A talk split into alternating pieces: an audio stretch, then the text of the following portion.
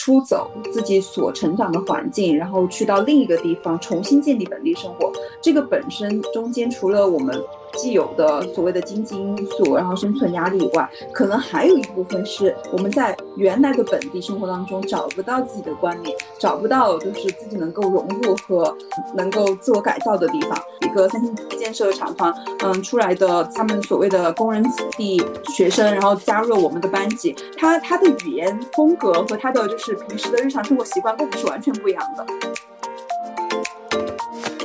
大家好，这里是 Outlier 离群点，我是主播 Summer，我是主播 Yuri。嗯，上一期呢，我们其实主要是聊了一下这个播客的名字，也就是讲了一下 Outlier 的含义，然后以及我们作为 Outlier 的快乐与忧愁。这一期其实我们想要聊的一个话题也蛮有针对性，在国内呢，很多人就是一生追求的可能都是一种比较稳定的生活状态，但这种稳定到底意味着什么？而作为 outlier 的我们，在频繁的生命轨迹的变动以及环境的变化中，又如何去寻找这种稳定感呢？向彪老师在跨越边界的社区中提出了附近性这个概念，他主要强调的是社会关系的重要性和物质基础对于个人的托举作用。这个概念起源于对中国社会生活中时间焦虑的反应和对生活的认知，尤其是当附近这种感觉消失时的影响。向彪认为，关注附近有助于人们从时间的暴政中解放出来，并在主观意识上树立一种新的理解世界和生活的方式。同时，他进一步指出，附近性对于年轻人尤其重要，因为它可以作为面向失控生活时的一个锚点。年轻人的生活常常充满了焦虑和压力，而附近能够提供一种重新建立生活控制感和知晓感的基础。与社区不同，附近不是一个有固定边界的单位，它更强调个人的具体经验和如何看待周围的世界。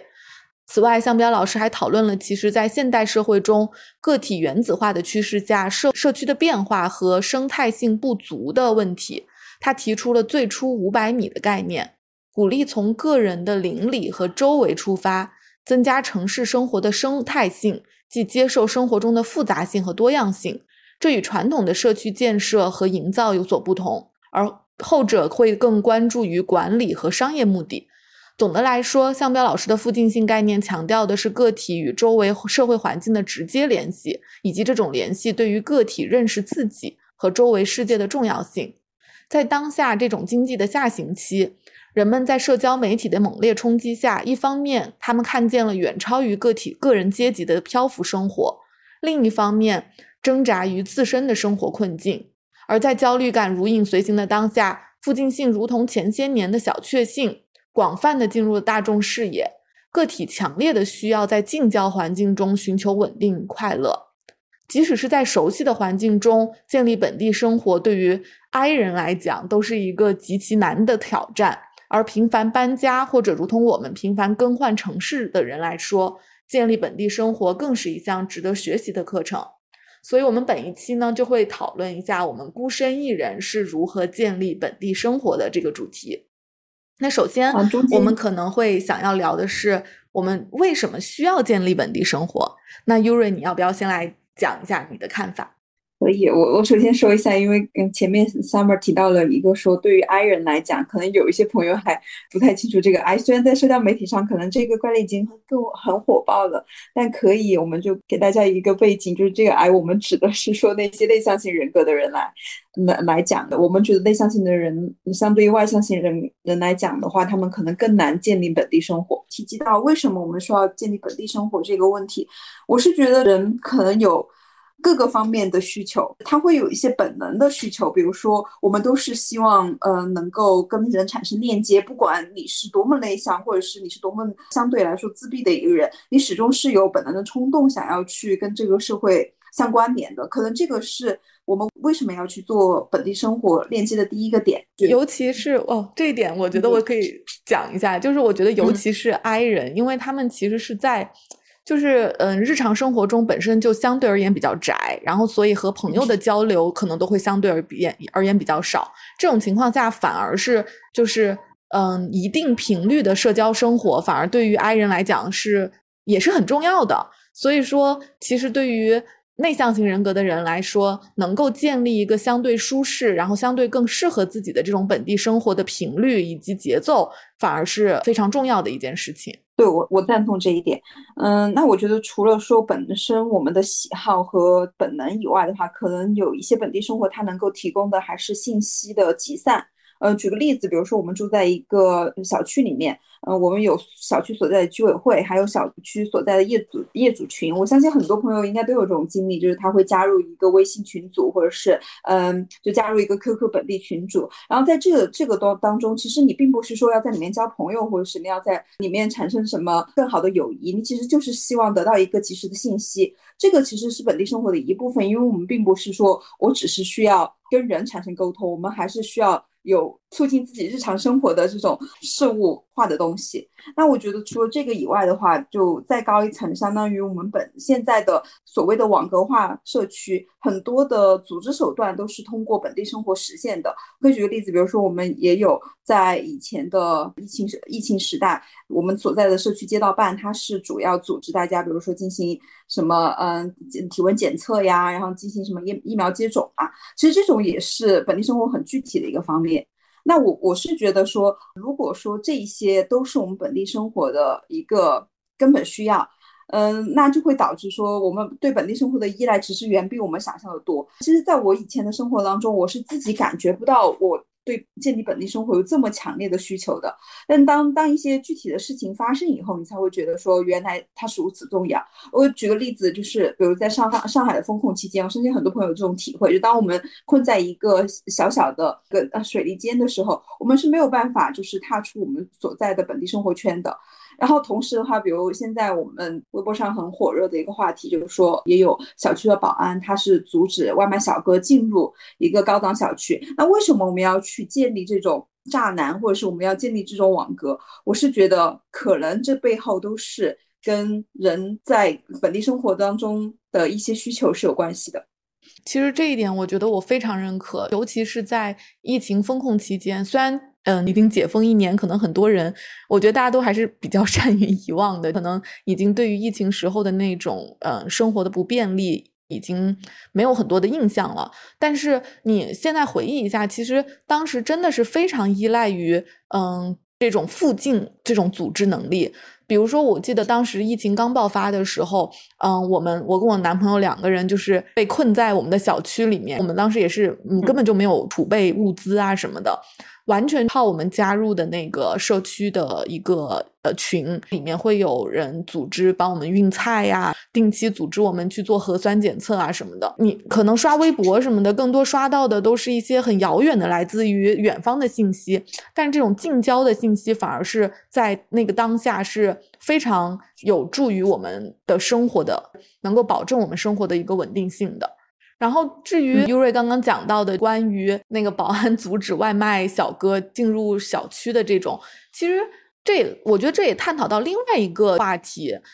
当我们在建立本地生活的时候，我们是否有能力去去改变现有的我们周遭的一个规则？我们是被动的去加入了本地生活，还是说我们理所应当的也应该就是承担起建立本地生活的一个规则的一个责任？我觉得这个也是我们后面可以聊一下的话题。对我赞同这一点。我觉得，因为在建立本地生活之背后，有很多我们各种各样复杂的需求，然后有各种嗯所谓的制度的的局限，然后也有很多其实我们文化背景的冲突。我觉得这中间是有太多可以在嗯深入。挖掘的信息，我可以举个例子。我觉得我们探讨到本地，那肯定是就涉及到地理位置，涉及到地域的划分。那其实，在这个时候，你就会发现，哪怕我们谈本地，也也已经是一个很遥远、很难去定义的话题了。因为我所说的本地，到底是你所说的本地，还是你你所在的社区、你所在的市、你所在的省，还是你所在的国域？其实这些很难马上就被清晰划分的，尤其是就是。像在国内的话，就这种超大型城市的建立，就是你你其实就像上海，你可能划一个区，不同的区方，你的生活节奏就是完全不一样的。你经常去的超市，然后你经常去的吃饭的地方、餐厅，然后你经常去逛的展览，可能都会跟另外一个区的人截然不同。嗯。是的，而且这种区划的割裂的话，不仅导致了是说我们呃习以为常的，可能现在嗯比较多的听众所住在的城市空间，我们其实有很多城市。外的空间是我们呃平常很少去关注到的。举个例子，比如说广州，他们有很多城中村，那这些城中村的居民其实是跟嗯所谓的那种 CBD 的居民是完全两种不一样的风格。那我们所住的这种现在在八十年代八十年代之后所建立的这种现代化小区，和之前八十年代之前所建的厂房，还有所谓的国家分配的那种老式的街道房，也已经完全是不一样的。环境了。那前面我们也讲到，桑彪老师在他的书里面有很多类似的附近性的论述，在他以前的博士论文的浙江村的文章里面就已经提到了这种现象。就在一个超大型的城市，比如说北京，那已经是我融入了各种各样的风格。那浙江村它作为一个所谓外来的经商人群的聚居地，已经跟嗯北京市我们所畅想中北京老炮文化已经天差地别了。所以我是觉得。在这个过程当中，我们谈到城市，然后城市的区隔，然后再再谈到乡村，比如说，可能我和我和嗯 Summer 所成长的这种稍微小型一点的城市，或者是再往下更小型一点的乡村，那这中间也有很多很复杂的不一样的。本地区隔，比如，比如举个例子，比如说我当时成长在一个所谓的三线建设的小厂区里面，那三线建设可能大家不太了解它的呃产生背景，那也可以举个大家耳熟能详的例子，比如现在东北三省有很多这种老式的嗯厂房已经被废弃掉了，但是它的它以前的居民还是住在同样的。环境里面，那有很多文化作品都表现了这一些现象，比如说像电影或者是舞台剧《钢的琴》《漫长季节》前段时间播出的，它中间都提到了像这种老式的工厂，它其实是一个非常典型的本地生活代表，它是跟以前的这种城市建设是隔离的，跟以前的乡村建设也是隔离的，它一个工业现代化产品的产物。然后呢，在这个工业现代化产品里面，国家投入了大量的时间、金钱、精力去，嗯。组织一群工人在这里面生活，在这里面居住，给他们建立了所有的配套设施，比如说学校、医院，然后他们的就是宿舍，啊还还组织了食堂。那那在这这个小型的社会里面，就会看到，其实它的样态已经跟外面是。完全不同的了。我当时的还呃非常印象深刻，我有一个三星建设厂房，嗯出来的他们所谓的工人子弟学生，然后加入了我们的班级。他他的语言风格和他的就是平时的日常生活习惯跟我们是完全不一样的。因为比如说他的父母是早上就会去食堂打饭，然后给他吃，然后他就在那个子弟学校上课，然后上完课以后，他也跟子弟学校的所谓的那些工人的子女一起玩，所以他其实是没有接触。所谓的城市生活的，或者是乡镇生活的，所以当他当他到我们班的时候，他就会发现，虽然他生活在本地，生活在跟我们一样的城市，但他已经是完全不一样的文化背景了。所以我就觉得这中间其实是非常有趣的一些现象，就是在我们谈这个本地生活的时候，都很难去界定。到底我们所说的是一用呃一种什么样的状态？那在更可能距我们稍微遥远一点的农村来讲，这个现象就会更复杂。因为农村的话，我们其实建立的很多还是基于原来的人情社会，比如说我们的血缘关系、亲缘关系。那那在这种他们的本地生活建立的过程当中，又会有什么样的挣扎和困难？其实也是每一个人都很难去。想象的，其实我对优瑞这边提到的那个在线建设的一体式工厂的这种生活社区，嗯，是非常有感触。因为我其实当时是生活在一个城市里面，但是我是那种普通的那种不是在厂里长大的孩子，但是呢，离我住的地方很近，就有一个嗯，当时应该是什么国企的工厂，他们就是完完全全的那种工厂式的，然后他们有自己的小学，有自己的食堂，有自己的呃生活的社区。很神奇的是，那个工厂里的所有的人都是从北方为了支援当时的经济建设集体迁移过来的，所以他们那一小片的人说的语言都是跟我们当地的方言是不同的。当后来上了初中之后，我们又进入了同一所。嗯，中学之后，你就会发现那些工厂的子弟小学生，他们就会抱团儿，就会因为他们有自己的生活方式，有自己的语言，他们是说普通话的。但我们当时可能很多同学的普通话都不那么标准，很多是是家里都是说方言的。所以，嗯，我觉得在在我们长大以后，为什么我们需要去聊建立本地生活这件事？因为很大程度上本地生活它决定了你，甚至某种程度上讲可以说塑造了你这个人究竟是一种什么样的什么样的生活方式，然后你精神状态、你的语言、你的文化风格，然后这些元素就逐渐组成组成了你这个人是一个怎样的人。所以，嗯，尤其是当我们长大之后，有了更多的权利去选择我们想要的生活，或者说想要建立的，嗯，这种生活规则之后，我们更需要去探讨这个话题。对我同意这一点，就刚才 Summer 所说的，就是我们为什么会出走自己所成长的环境，然后去到另一个地方重新建立本地生活，这个本身中间除了我们。既有的所谓的经济因素，然后生存压力以外，可能还有一部分是我们在原来的本地生活当中找不到自己的观念，找不到就是自己能够融入和能够自我改造的地方。就我其实可以举个例子，我们在这个所谓的现代化进程当中，有很多很多青少年，他们都是从原来的家乡，不管是中国的哪个城市，进入到了其他的相对来说经济比较发达的地区，比如说珠三角或者是广三角。然后这部分当中，其实我有了解到他的。有有有跟一部分的年轻朋友们聊到，说为什么嗯希望他们要走入到这些城市当中。呃他们其实，在小时候所经历的文化里面，嗯，在本地，你知道，我们以前就只有电视，然后也很少能够接触现代互联网。那他们所了解的所谓的现代文化，都是从这些大都市传进来的。比如那个时候很流行看 TVB，所以在他们的憧憬里面，就在说粤语的这部分人群里面，可能会有更高级的生活。生活生活方式，或者是他们可以看到，嗯，更高楼大厦，或者是能够穿更漂亮的衣服，或者是他们能够吃到更美味的食物。这个就是，嗯，他们会发现，在电视或者是在网络文化当中所接受到的，跟他在现在生活的地域。中所接触到的其实是有很大的落差的，这个是他们出去打工一个很重要的原因。嗯，我当时有，我记得我有一个亲戚，也算是我的表侄，他是从我们的家乡，然后去到了广州打工。然后广州打工的时候，他去广州的时候，立刻就迷上了极限运动，因为在以在我们的家乡是没有极限运任何极限运动的存在的。我所谓的极限运动，其实。这甚至都不是大家所想象的那种什么深潜呀，或者是滑雪啊这种极限运动。我指的是，比如说马拉松。对吧？就就是别人就会觉得说，你一个一个乡镇出来的孩子，你每天都在上下学、走路、跑跑步，为什么你要去参加一个还要付费参加的比赛项目？所以那个时候，甚至连马拉松在我们的城市都都从来没有人提及。我指的连这种很基本的运动方式，都是在他的概念里面，在他成长的经历里面不具有的。所以他当时去到广州以后，立刻就迷上了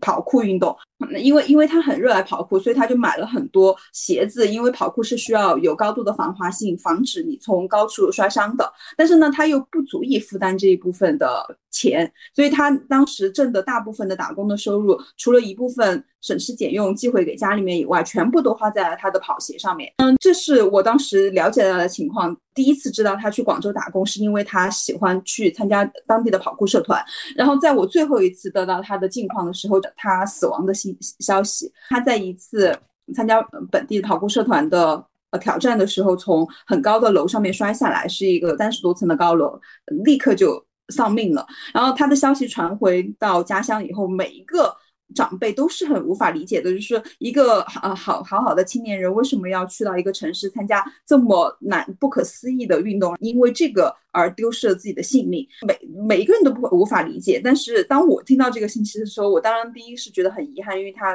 呃年纪非常的轻，才二十多岁。但是除此之外，其实我是能够很关联到他的这种状态的，就是因为在他所成长的所有的本地生活里面，都是找不到他真正。能够挑战自己，真正能够足以让自己满意的这部分的生活状态，所以他才会去到了其他地方去找。如果我们谈到你出走本地以后，你是不是还能够找到自己？是不是还能够重新建立本地生活？其实我觉得这个就是非常非常微妙的一点了。我是觉得很多人其实是没有的。那比如我举个例子，我我们的很多文化作品里面的导演或者是艺术家，他们嗯都是从小的镇上面出来的，对吧？嗯，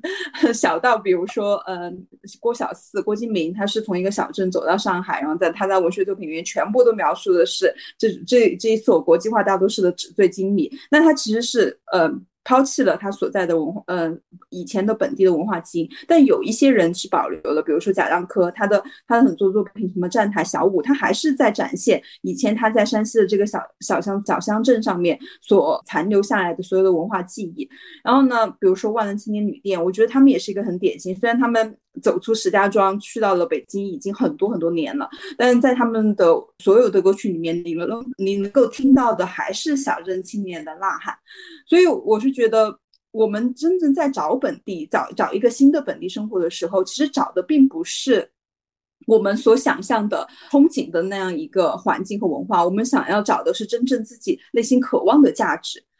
所以才会导致有一些人他去到了新的本地以后，丢失了原来的本地，但有些人他保留了原来的本地。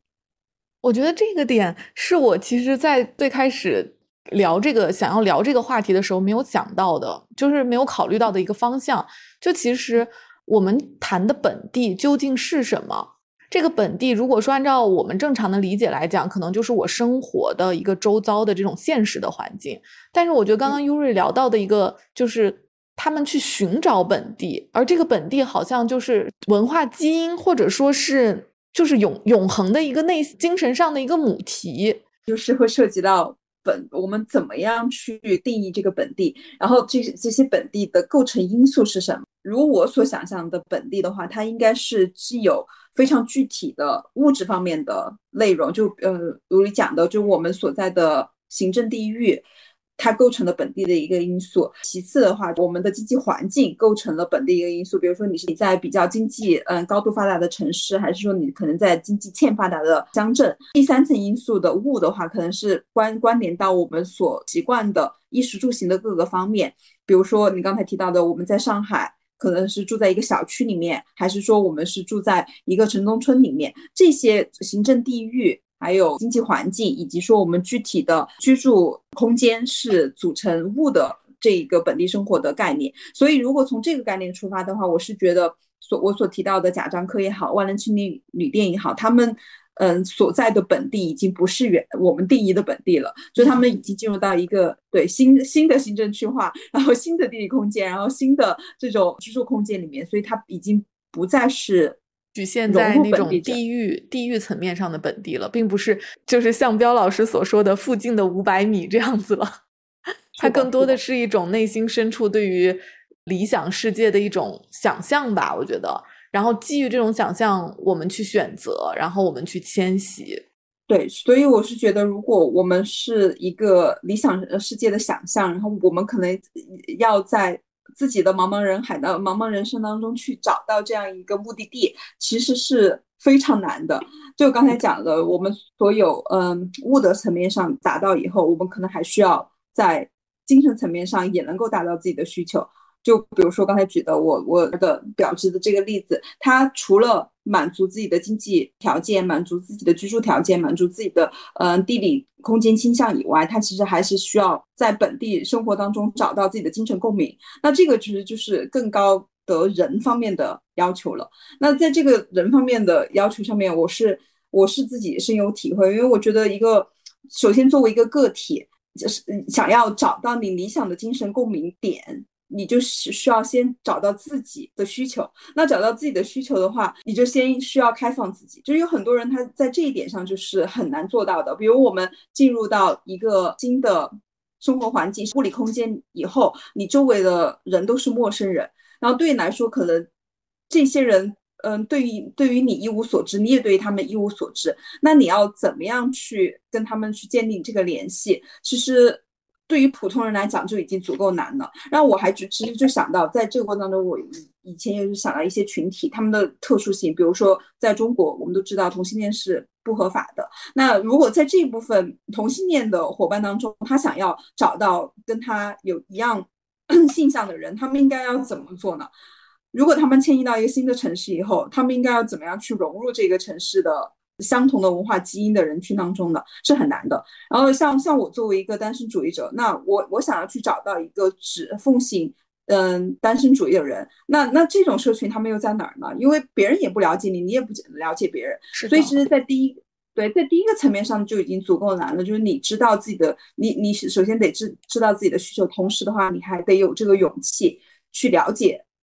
你周围的陌生人。但其实我觉得这一点也是相辅相成的。你前面有说，你觉得是要先找到自己，才能去找到本地生活。但是，但是对我来说，我觉得你首先要先看，就可能我们这个时候聊的本地生活，已经不是，嗯，像我们前面探讨的，它已经不是一种地域上的附近的这种生活了，而是说是你的理想生活。那你要先看到理想生活，你可能才会知道自己真正想要的生活是什么，或者你才能够在他人的生活的这种映射之下，更多的去观察到自己究竟。想要什么？其实我觉得这是一个相辅相成的过程。所以说，我觉得这也是为什么很多人在不断的迁徙，就是他可能先看到一个，他觉得我可以去，我或许对他感兴趣，我可以先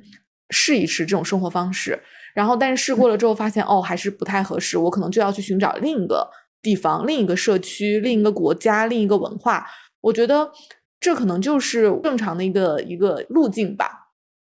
嗯，我我赞同，就是我们要去不断的尝试和去了解，然后再去融入，然后失败以后再再尝试再融入这个过程。但是我我就想说的是，其实，在我们的社会大环境下，很多人的这种相对于嗯融入本地生活的路径是比较固定的。举个例子，可能就在我们小时候的成长经历当中，我们是跟跟随着父母一起生活，那父母所在的地方可能就是我们所在的地方。那当然也有一些打工者，我知道他们可能会把孩子留守在本地，嗯，呃，留守在家里，然后出去打工。那可能孩子成长的是跟随他们的父，呃，或者是他们的上一辈，或者是嗯，跟随他们的亲戚这个族群。所以，我们是高度依赖于嗯家族关系的。在我们小时候，那在成长在成长的过程当中，我们所建立的本地的链接，可能更多是跟同学，比如你你去求学，那一定是在学校认识同学、认识老师。然后在你工作以后的话，你可能就会在工作场所所认识同事也好、上级也好、下级也好。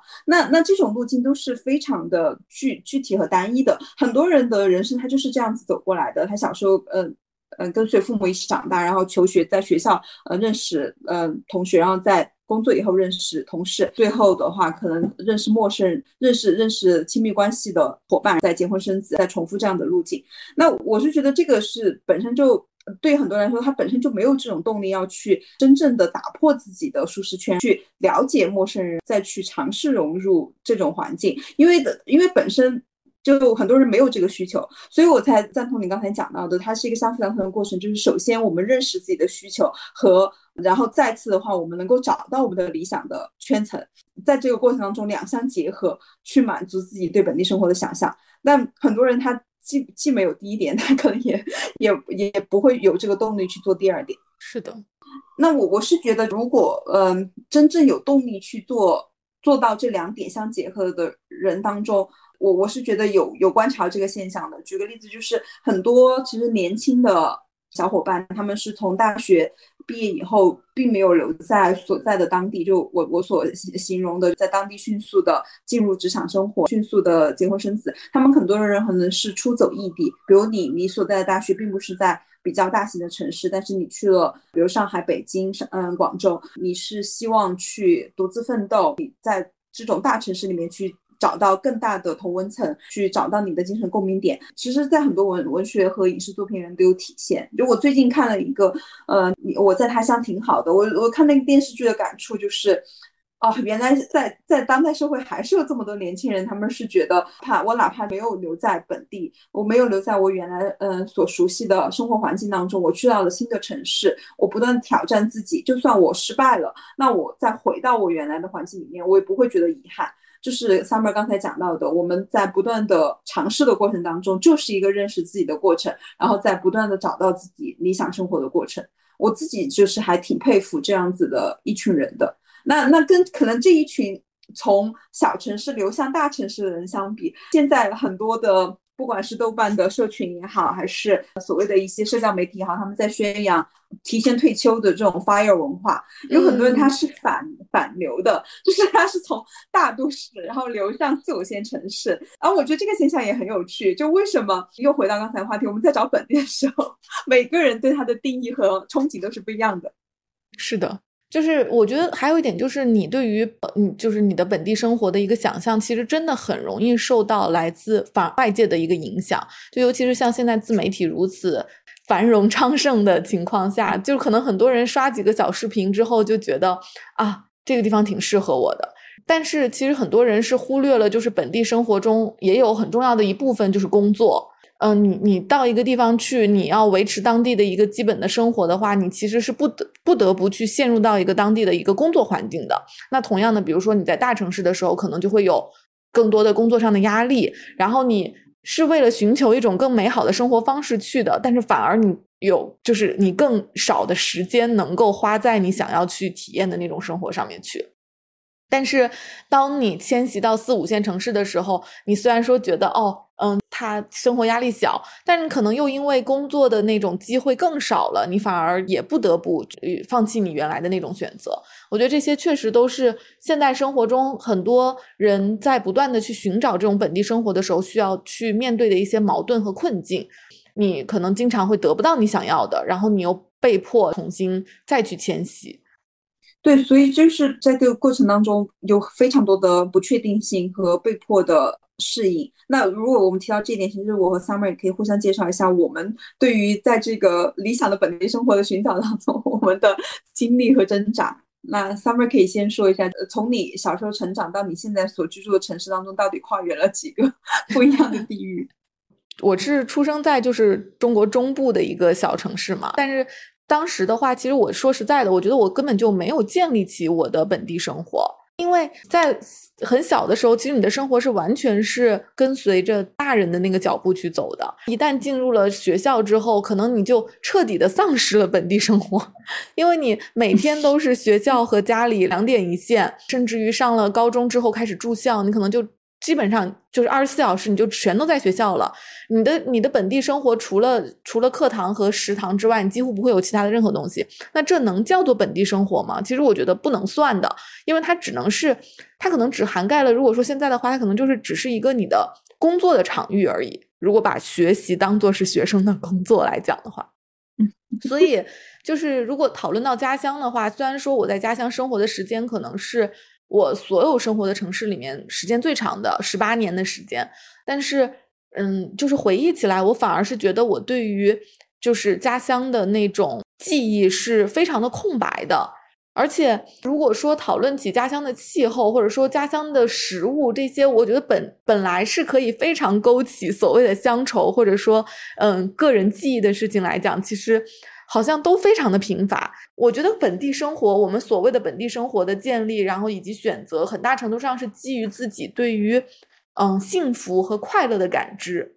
而当你在一个城市里，你没有这种感受的时候，其实你是很难回忆起来说，哦，我在这个城市里生活了这么多年，我究竟建立了一种怎样的生活的？那后来我上了大学之后，我觉得这个情况就有了很大的好转。但是因为我就是一个非常非常 I 的人，所以我其实上大学我很长时间都是非常的就是就是宅在宿舍。这种时候，我觉得本地生活的建立就非常的依赖于我的同学和朋友，他们可能会带我，就是因为我当时上学的时候会有很多的是本地的一些同学嘛，他们可能就会带我去成都。嗯，比较好玩、好吃的地方去逛，这些东西就可能帮我打开了一扇大门，终于让我对于成都这座城市有了一些实质的感想。就在我可能没有来之前，我对于成都的印象只有熊猫、什么青石板路之类的东西。但是当真正的来到这个地方生活的时候，因为那个时候我觉得我是不具备建立或者说选择自己想要的生活的能力的，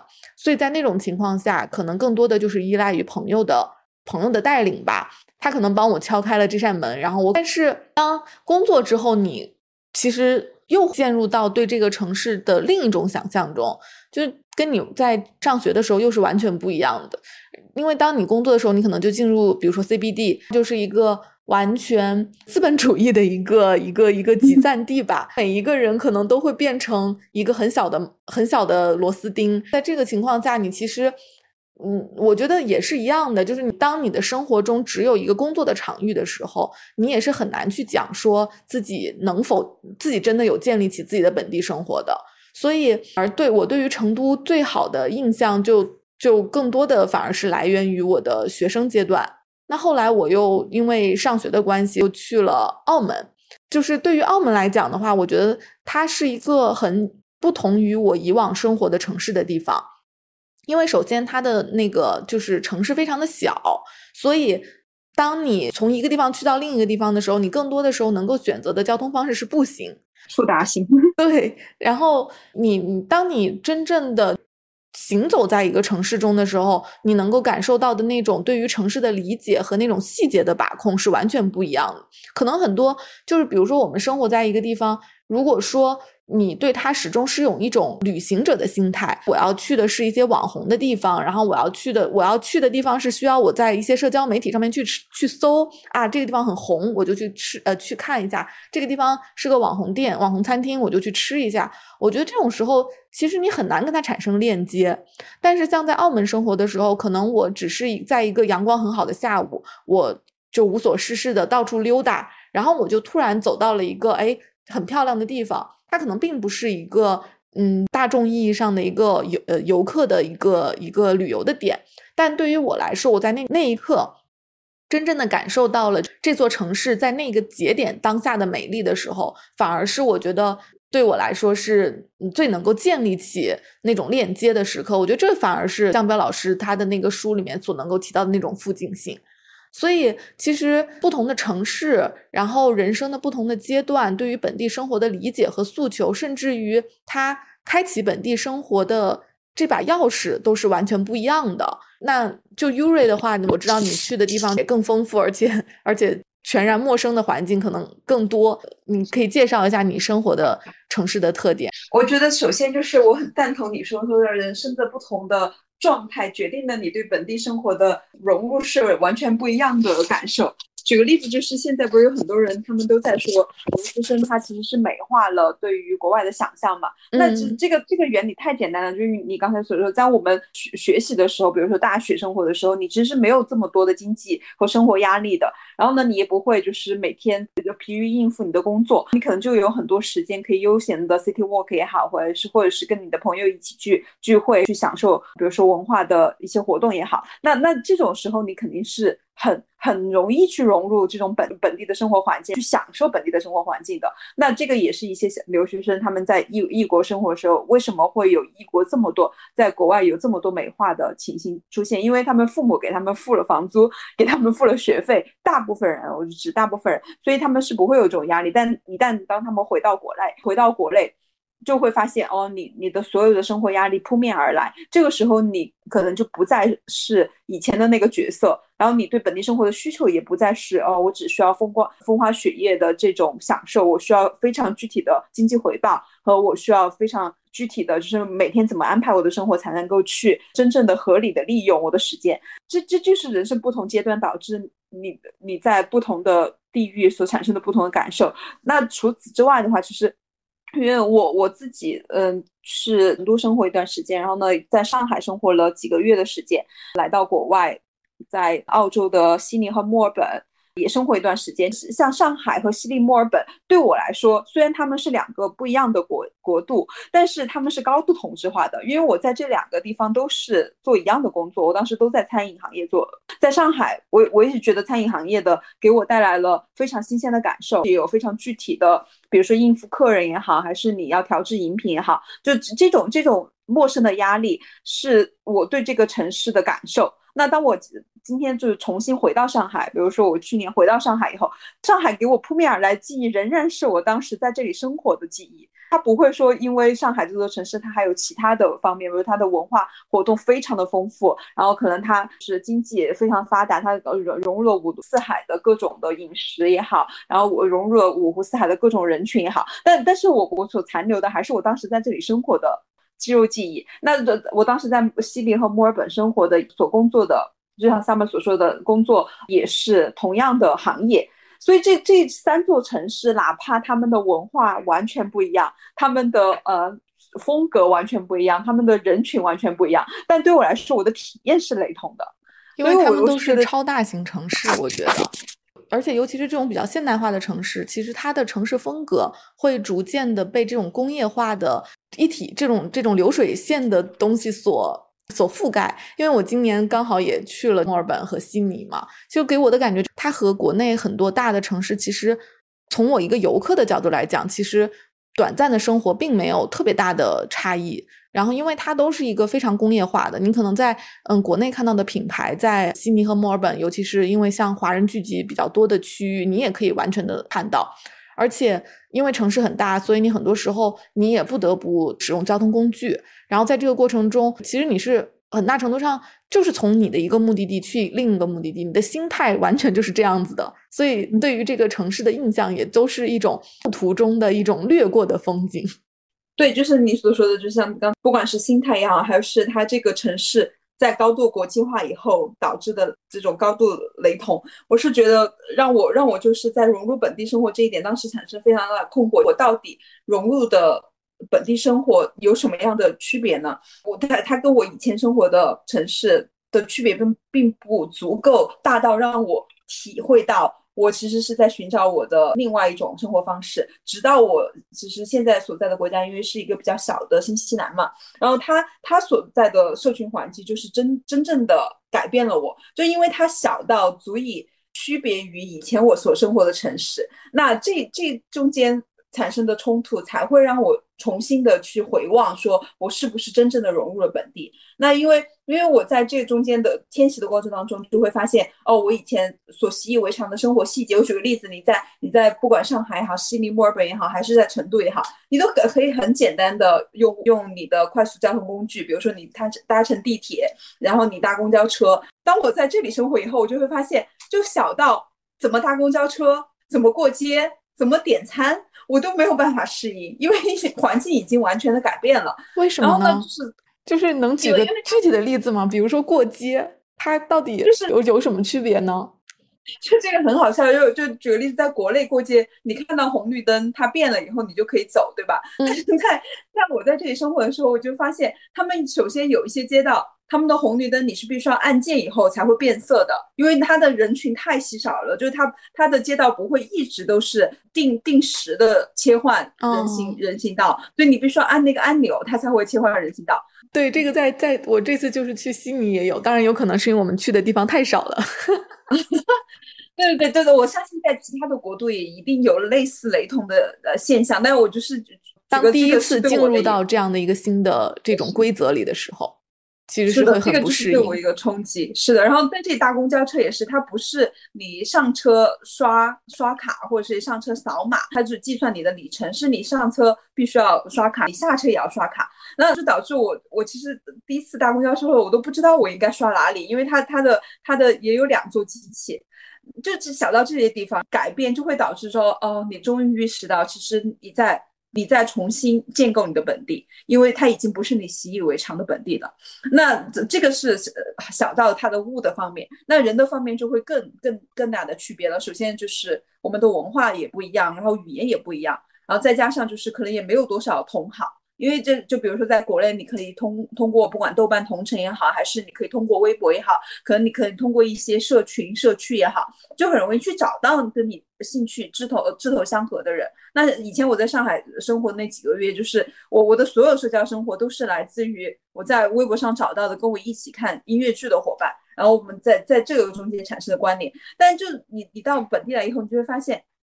没有人跟你 有同样的爱好，你可能在一千个华人里面能够找到有一个跟你的文化背景雷同的，都已经非常不易了。我我在这里已经生活了差不多四年时间，我还没有找到一个跟我文化背景雷同的人，你就会觉得说，哦，这一些是嗯真正的不断在改造你的。那机器的方面肯定是说，你你在更新你的信息接受方式，就像我说的以前习以为常的这一套。内容已经完全被颠覆、被改造了，然后你你就会有更开以更开放的心态去面对这种未知的改变，你就会觉得不管以后会发生什么，我都可以再去重新的习得。那有很多突发的情况，比如说我在这里第一次叫救护车，在这里第一次叫警察，在这里第一次去呃解决街头冲突，在这里遇到黑帮黑帮的枪战，那这些就是突发的情况。你你就逐渐的是有很好的心态去灵活应对了，但但是对我来说也会产生一些负面的影响，一些消极的方面，就是我就会发现我的人生面对了非常大的不确定性，这种本地没有给我足够的心理安全感，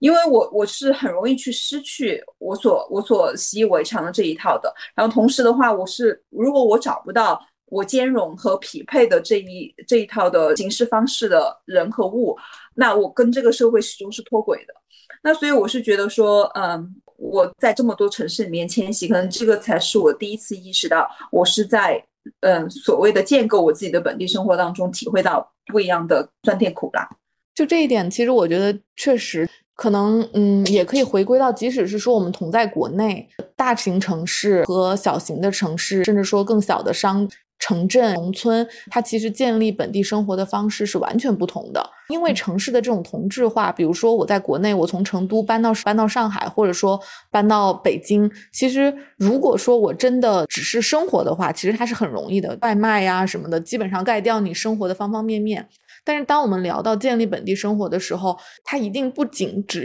呃仅限于我们。吃饭啊，这些东西，它可能更多的还涉及到，比如说我们如何去交朋友，我们如何去寻找自己的兴趣爱好，因为我们是在不断的迁徙的。那在这个迁徙的过程中，我们如何快速的去建立属于我们自己的本地生活？我是觉得，嗯，如果我们要真正的去谈到执行层面，因为刚才我们更多是谈自己的感受、自己的呃思考，那。在这个执行层面的话，我是觉得我还是回到刚才的话题，就本地生活，它不仅仅是一种地理空间的建立，它不仅仅是一种文化的。重新适应，它更多的是自我的寻找，因为你要首先有自我的稳定性，以后你才知道你的需求是不是跟你所在的周遭匹配的。是的，我是觉得每一个人他的生活状态的憧憬都是不一样的，特别是就是现在信息爆炸，我们看到了很多各种各形各色的人，然后各形各色的生活方式。那我们其实更多的就是需要明确自己是匹配哪一种。那比如说有很多人他是数字数字移民，对吧？他他在世界各地迁徙，或者是他就是是一个环游世界的背包客，那他可能喜欢的生活状态就是他喜欢喜欢新鲜的、流动的，然后有有冲击性的、不断的变化的这样子的一个生活状态。那除在这一部分人群之外的话，可能也有一些人，他是一直喜欢稳定的、规律的，就希望他的日常是如计划。般开展的这样子的一个比较规律的城城市生活，那也有一些很特别的人群，就比如刚才 Summer 说的，也有一极度内向的人，他可能就是日本文化当中所说的御宅族或者是府宅族，他他所憧憬的就是我一个人待在一个封闭的空间里面，我不希望跟任何社群、任何呃任何人产生关联。那我觉得这个就是尊重每一个人的选择，但在尊重的前提条件下，是你知道自己是不是这其中的一类。那我之前就是看过一个高木直子的一个系列，我相信很多人都看过，就一个人生活，就一个人住的第一年到一个人住的第五年，还有一个人旅行，一个人吃饭。他的系列给我的很深的感觉，他对他他对于找寻自己的生活状态，其实是有非常多的挣扎的。他到底是不是一个人适适不适应一个人生活？那在他一个人生活的这个过程当中，他才真正找到呃自己的类型。就这就是我我觉得第一点，就是你得清楚。你的我自我稳定性，嗯，是到底呃是处于在什么呃什么状态下，然后再去寻找说能适配你的本地文文化。那在适配你的本地文化的前提下，我觉得对我来说，尤其对我来说，就是我觉得你的语言和交流是一个很必必要的东西。就我我指的语言和交流，并不是说哦你要说当地人才懂的话。而是说你要能够产生跟别人交流的这种冲动和能够跟别人交流的这种能力，就这个这个其实就已经是一个非常高的要求了。就很多人，就我想想说的，就是很多人他其实没有这种冲动，他觉得呃生活在自己的环境下面也是呃在生活在自己的空间里面是足够舒适的。但如果你是这样觉得，我就觉得非常的好。但我我这一点是针对于我个人来讲，我觉得语言和交流是建立本地生活的一个必备要素。然后其次的话，就是如果我们真的生活在一个社群里面，那这可能中间是需要去不断的了解这个社区社区的文化。那但了解社区的文化有很多各种不一样的方式，比如说你去咖啡馆买一杯咖啡，你跟服务员。交谈，这也是一种社区文化的了解。然后你你去参加一些艺术活动，比如说你去看画画展也好，你去看就是电影也好，那你跟这种当地的人去交流你的感，那这也是融入社区文社区文化的一个部分。再加上就是特别是在国内，我们现在城市里面有很多这种兴趣小组，不管是你一起出去爬山的兴趣小组也好，一起去运动的兴趣小组也好，还是一起出去旅游兴趣小组也好，其实这些都是一个非常好的方式，能够。带领你去走入你的本地文化。在我生活这个地方，可能还有一个特别之处，就是很多有宗教信仰的人他们会集散到一起，所以像教会、教堂也是能够融入本地里面一个很很很重要的信息渠道和途径。那除此之外的话，我特别想讲的就是我们我们自己知道我们想要什么，我们也有能力去跟嗯陌生人交流沟通，适适配他们的文化。那在这个之上，我们到底是不是还需要有更深一层的？链接其实是见仁见智的。我这里所说的，嗯，更深一层的链接，指的是说，除了你既有的家人以外，你的朋友圈以外，还有就是你的亲密关系以外，你是不是还需要更深层次的跟其他人产生链接，并不是每个人都想要去追求的。那那有的话，我是觉得对于你融入本地和建立本地生活是一个加分项。但如果没有的话，也不会对你的本地生活融入产生非常大的影响。玉瑞提到这些，我觉得已经非常的全了。对我来说，我觉得本地生活其实，嗯，就像之前社会学里面研究有一些做移民的研究，他说他就有提到，最重要的就是语言。当你首先你先要具备能够跟当地的人交流的能力，你才有可能去建立起，就你才可能会产生交流的欲望，然后你才可能建立起本地的一些链接。那这些其实，尤其是针对于可能我们生活在一个跨文化的地区，从从比如说从东亚，然后直接又到了就这种西方的国度里面去，可能是不得不去面对的一项挑战。那但是其实，在国内的话，我觉得虽然说可能建立本地生活的成本没有说我们从国内搬到国外去那么的高，但是其实还是有很多的壁垒。因为就像前面优瑞讲到，可能很多人其实他并不了解自己真正想要什么。那当他不了解的时候，他可能就只能够不断的陷入到自己的一种日常生活中去，比如说上上班，然后下了班之后可能回家，然后刷刷视频。当然，如果说你确实。认可你的这种生活方式，你在其中感受到了快乐，我觉得这也不失为一种好的自我调节的一种方式吧，一种一种生活的模式。但是，嗯，我们为什么会要去强调，嗯，就是建立本地生活的重要性呢？就是说，它可能在这种平缓的时期，你可能觉得并不需要，但是当一些突发的危机发生的时候，你可能还是会需要一些本地的一些信息来源，然后本地的一些呃社区的一些支持，才能够支持你。比较好的生活下去，或者说，当你遇到了一些不好的情绪状态的时候，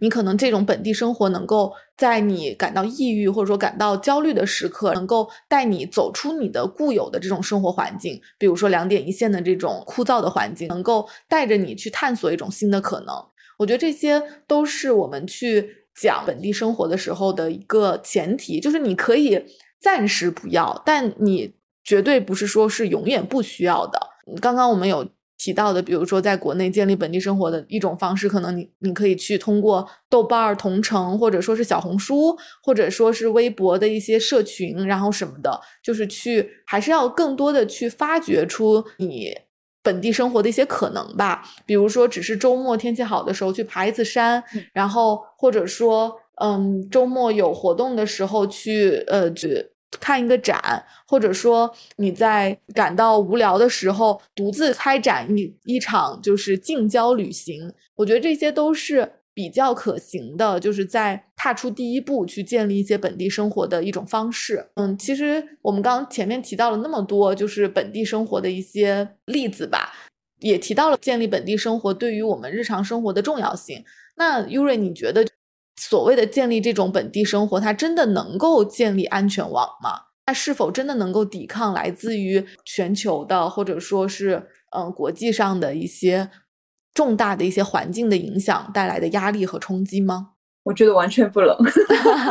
因为就是嗯，因为我们刚才提到的本地生活，其实更多的是理想生活的想象。因为如果它是理想生活的想象的话，那它一定是会。容易被摧毁的，它是脆弱的，就像就像我是觉得像梦境一样，我们可能梦境它是永远没有办法实现的，就像你对本地你理想的本地生活是永远没有办法抵达的。那如果说你已经建立了它的话，可能终究有一天它也是会消散的。这这我我们可能比较消极的观点，我是觉得，因为我们每天都在做很多不一样的决定。在做这个决定的过程当中，你到底什么影响了你的人生？可能你在什么地方居住，然后你是跟什么样样的人在一起，你在做什么样的事情，构成了你的附近。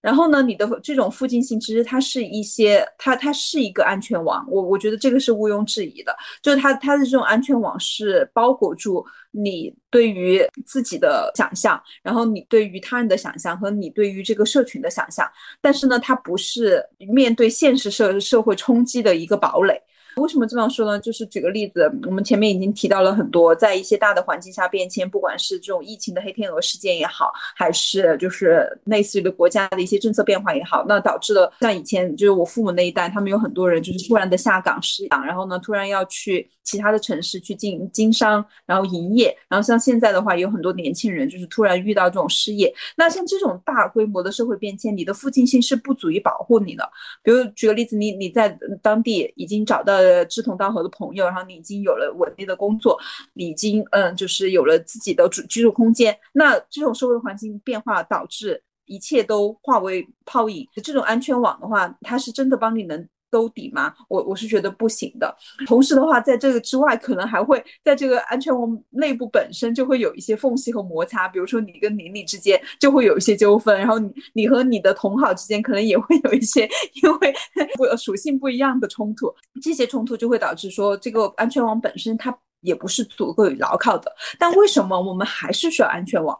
我我是觉得，就哪怕它不能够抵抗大压大环境的压力和冲突，但但它始终是我们一直要去找寻的东西，原因就在于，就像向彪老师所说的，我们找寻的其实更多的是对自己的认知，我们是找寻的是对自己理想的憧憬，我们找寻的是在一个可能现实生活之外的一小片的欣喜和一小片的安稳，和一小片的满足。那这种这种小片的安稳和满足，它不是。一个堡垒，但是呢，它是一个，比如你累了，你就想坐下来的一个椅子。话你有些时候想哭，你就可以把门关起来哭的一个房间。那它也是，就是你有一些快乐，你有一些感动，你有一些感触，你想要找人分享的时候，你就可以找到的出处。我是觉得，可能对于一些游子来说，它就游更重要。就像像我一样，我就觉得这种本地，它就是一个。你可能远行了很多地方，你遭受了各种各样的冲击，你受了很多伤，但是你还是可以放下你的行囊，去好好休息的一个地方。所以它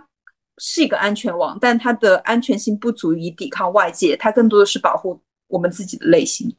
嗯，这一点我非常非常认可。真就是附近性，它，嗯，为什么说前些年我觉得我们特别的崇尚所谓的小确幸？就我觉得它都是它，我觉得附近性和小确幸真的很像的一点就是。它给我们提供的是一些琐碎的、来自于生活中的一些美好的片刻，这些东西会让我们在累的时候可能感受到一些力量，然后有重新出发的勇气。但是，当然，它因为我觉得所有的美好都是很脆弱的。它一定是不足以去抵抗外界大环境的压力的。外界的这种大的冲击，并不是每时每刻都会发生，但是日常的这种小、日常的这种庸庸碌碌，可能也会给每一个人的精神都带来非常大的损耗。这种附近性建立起来的这种小的闪光时刻，可能就会成为我们记忆中支撑着我们继续往下走的一些。非常重要的锚点。嗯，我们这一期聊了这么多，其实聊到最后，可能本地生活已经不仅仅是本地了，它真的是可能是一个精神家园，一个乐土。然后，那这个乐土，可能我们永远都没有办法抵达，但是我们永远都需要去努力的去寻找。那以上就是我们这一期的内容。下一期我们可能会去聊一下有关于父母之爱的部分，然后就是由之前提到的一个涉过愤怒的海这样的一个电影聊起，也欢迎大家收听。那就这样，再见，我们下期再见。